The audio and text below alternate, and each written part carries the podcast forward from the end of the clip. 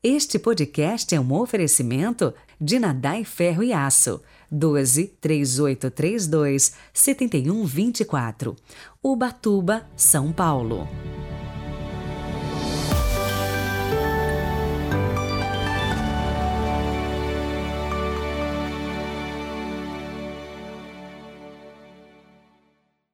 Sábado, 19 de novembro de 2022. Bem-vindos ao nosso podcast. Sempre um prazer ter você aqui com a gente.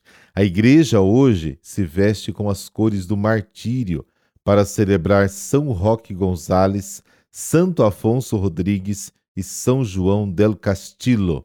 Rezemos.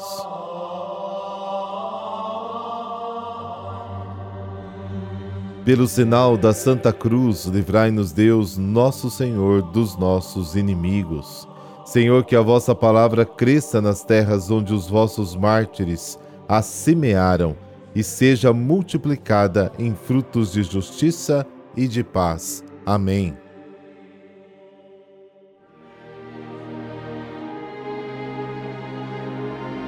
Lucas capítulo 20, versículos de 27 a 40. O Senhor esteja convosco, Ele está no meio de nós.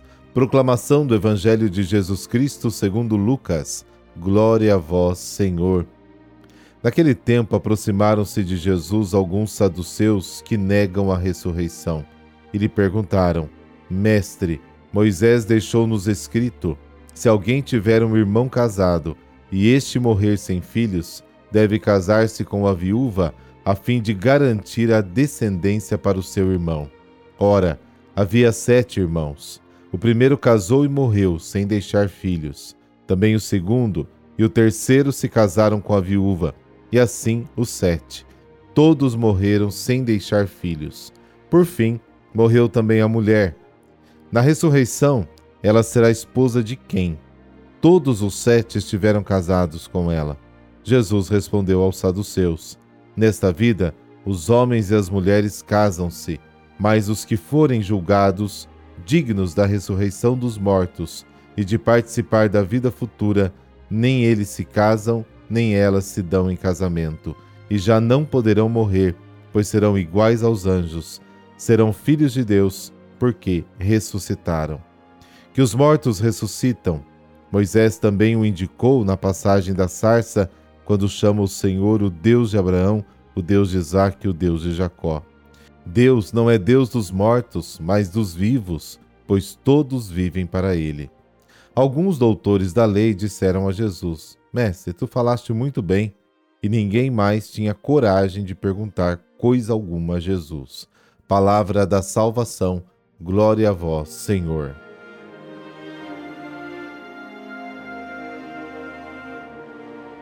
O Evangelho de hoje nos traz de volta uma discussão dos saduceus com Jesus sobre a fé na ressurreição. E começa com esta afirmação: os saduceus afirmam que não há ressurreição. Os saduceus eram uma elite de proprietários de terras e comerciantes. Eles não aceitavam a fé na ressurreição. Naquela época, esta fé começava a ser valorizada pelos fariseus e pela piedade popular. Para os saduceus, o reino messiânico já estava presente na situação de bem-estar que eles viviam. Eles seguiam a chamada teologia da retribuição, que distorcia a realidade.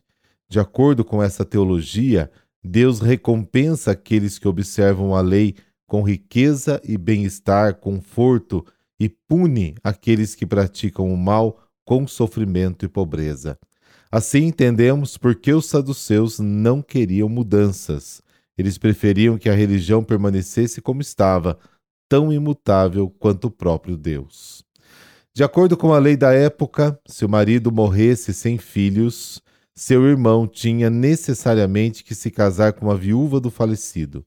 Isso tudo para evitar que, no caso de falecer alguém sem descendência, seus bens fossem para outra família, como está em Deuteronômio capítulo 25. Os saduceus inventaram a história de uma mulher que enterrou sete maridos, que eram irmãos, e por fim ela mesma morreu sem ter filhos. E perguntaram então a Jesus esta mulher na ressurreição de quem será esposa, pois todos os sete a tiveram como esposa. Este caso foi inventado para mostrar, ou tentar provar, que a fé na ressurreição cria situações absurdas. Na resposta de Jesus emerge a irritação daqueles que não suportavam fingimento. Jesus não pode suportar a hipocrisia da elite que manipula e ridiculariza a fé em Deus para legitimar e defender seus próprios interesses. A resposta contém duas partes. Primeira, você não entende nada da ressurreição. Nesta vida, os homens e as mulheres se casam, mas os que forem julgados dignos da ressurreição dos mortos e de participar da vida futura, nem eles se casam, nem elas se dão em casamento. E já não poderão morrer, pois serão iguais aos anjos, serão filhos de Deus, porque ressuscitaram. Jesus explica que a condição das pessoas após a morte será totalmente diferente da condição atual. Após a morte não haverá mais casamentos, mas todos serão como anjos do céu. Os saduceus imaginavam a vida no céu igual à vida aqui na terra. Em segundo lugar, você não entende nada de Deus, que os mortos ressuscitam. Moisés também o indicou na passagem da sarça, quando chama Senhor, o Deus de Abraão, o Deus de Isaque, o Deus de Jacó.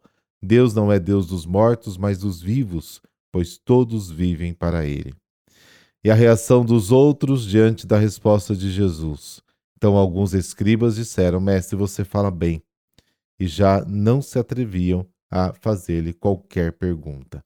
Provavelmente, esses doutores da lei eram fariseus também. Isso porque os fariseus acreditavam sim na ressurreição dos mortos.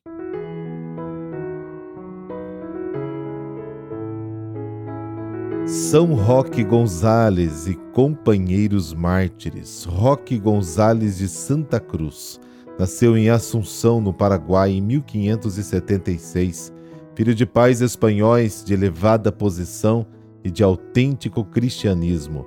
Em sua infância e adolescência, sobressai entre os seus companheiros por sua vida de honestidade, recolhimento e pureza, pelo seu espírito e prática de oração ou piedade, bem como pela frequente recepção dos sacramentos e amigo, muito amigo da Eucaristia. Exercia, além disso, entre os seus colegas verdadeira liderança e todos lhe queriam bem. Notável era sua coragem e seu caráter era forte e coerente com tudo o que dizia respeito a Deus e à religião. Desde cedo, Roque preocupou-se com a sorte dos índios, cuja língua dominava. Pouco a pouco e vida fora, passou a conhecer e atingir profundamente a alma guarani. Sentia, porém, mais que tudo, a exploração indigna e inumana de que o índio era alvo constante da maioria dos encomendeiros. Estudou com jesuítas, foi ordenado sacerdote em Assunção, contando apenas com 22 anos de idade. Recém-ordenado, Padre Roque já teve sua primeira missão junto aos índios servateiros, que trabalhavam em verdadeira escravidão, na serra de Maracaju, ao norte da Assunção. Fez-se aí tudo para todos, mas regressou para Assunção por ordem superior e foi nomeado cura da catedral, tipo um pároco. Ao que parece, não teve aceitação de todos, sobretudo de espanhóis e encomendeiros, porque se preocupava demais com os índios e por isso foi considerado iletrado. Já havia estudado apenas em Assunção e não em Alcalá e Salamanca, os grandes centros do conhecimento da época. Todavia espalhava-se uma fama de sacerdote virtuoso, dedicado, prudente. Não queria honrarias, por isso recusou o cargo de provisor e vigário-geral da diocese e buscou as fileiras da Companhia de Jesus, na qual entrou no dia 9 de maio de 1609, sentindo-se à vontade entre os filhos de Santo Inácio, reconhecendo aí sua verdadeira vocação. Decidiu então tomar carreira jesuística.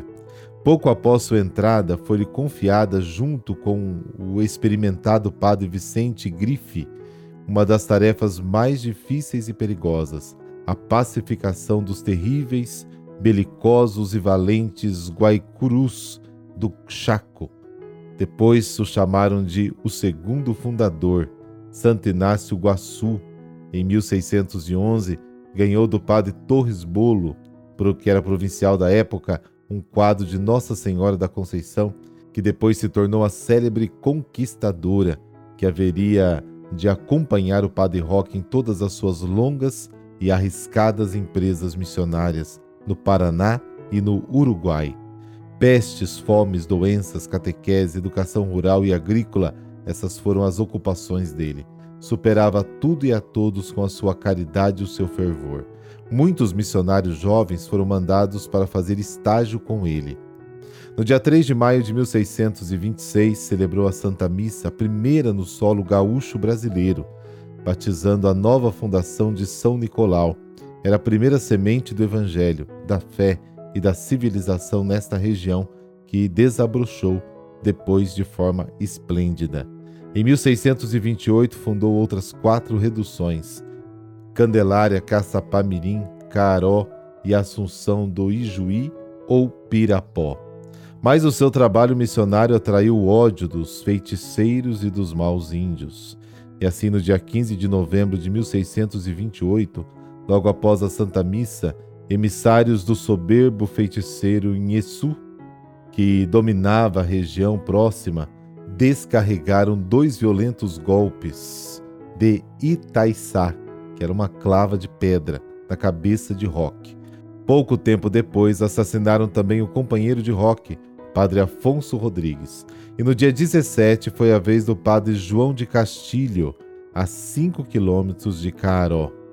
No dia seguinte, ao procurarem reunir lenha para queimar as vítimas, os indígenas enfurecidos ouviram uma voz: Matastes a quem tanto vos amava e queria. Matastes, porém, meu corpo apenas, pois minha alma está nos céus. Virão meus filhos castigar-vos, sobretudo pelo fato de haverdes maltratado a imagem da Mãe de Deus, a conquistadora. Voltarei, contudo, através dos meus sucessores, para vos ajudar nos muitos trabalhos que, por causa da minha morte, vos hão de sobrevir. Atribuíram essa voz ao coração do Padre Roque, então arrancaram-no e o transpassaram. Hoje o coração está conservado num relicário. Em 1988, o Papa João Paulo II canonizou os três primeiros mártires sul-americanos: São Roque Gonzales, Santo Afonso Rodrigues e São João del Castillo. Abençoe-vos o Deus Todo-Poderoso, Pai, Filho, Espírito Santo. Amém. Bom sábado. Até amanhã.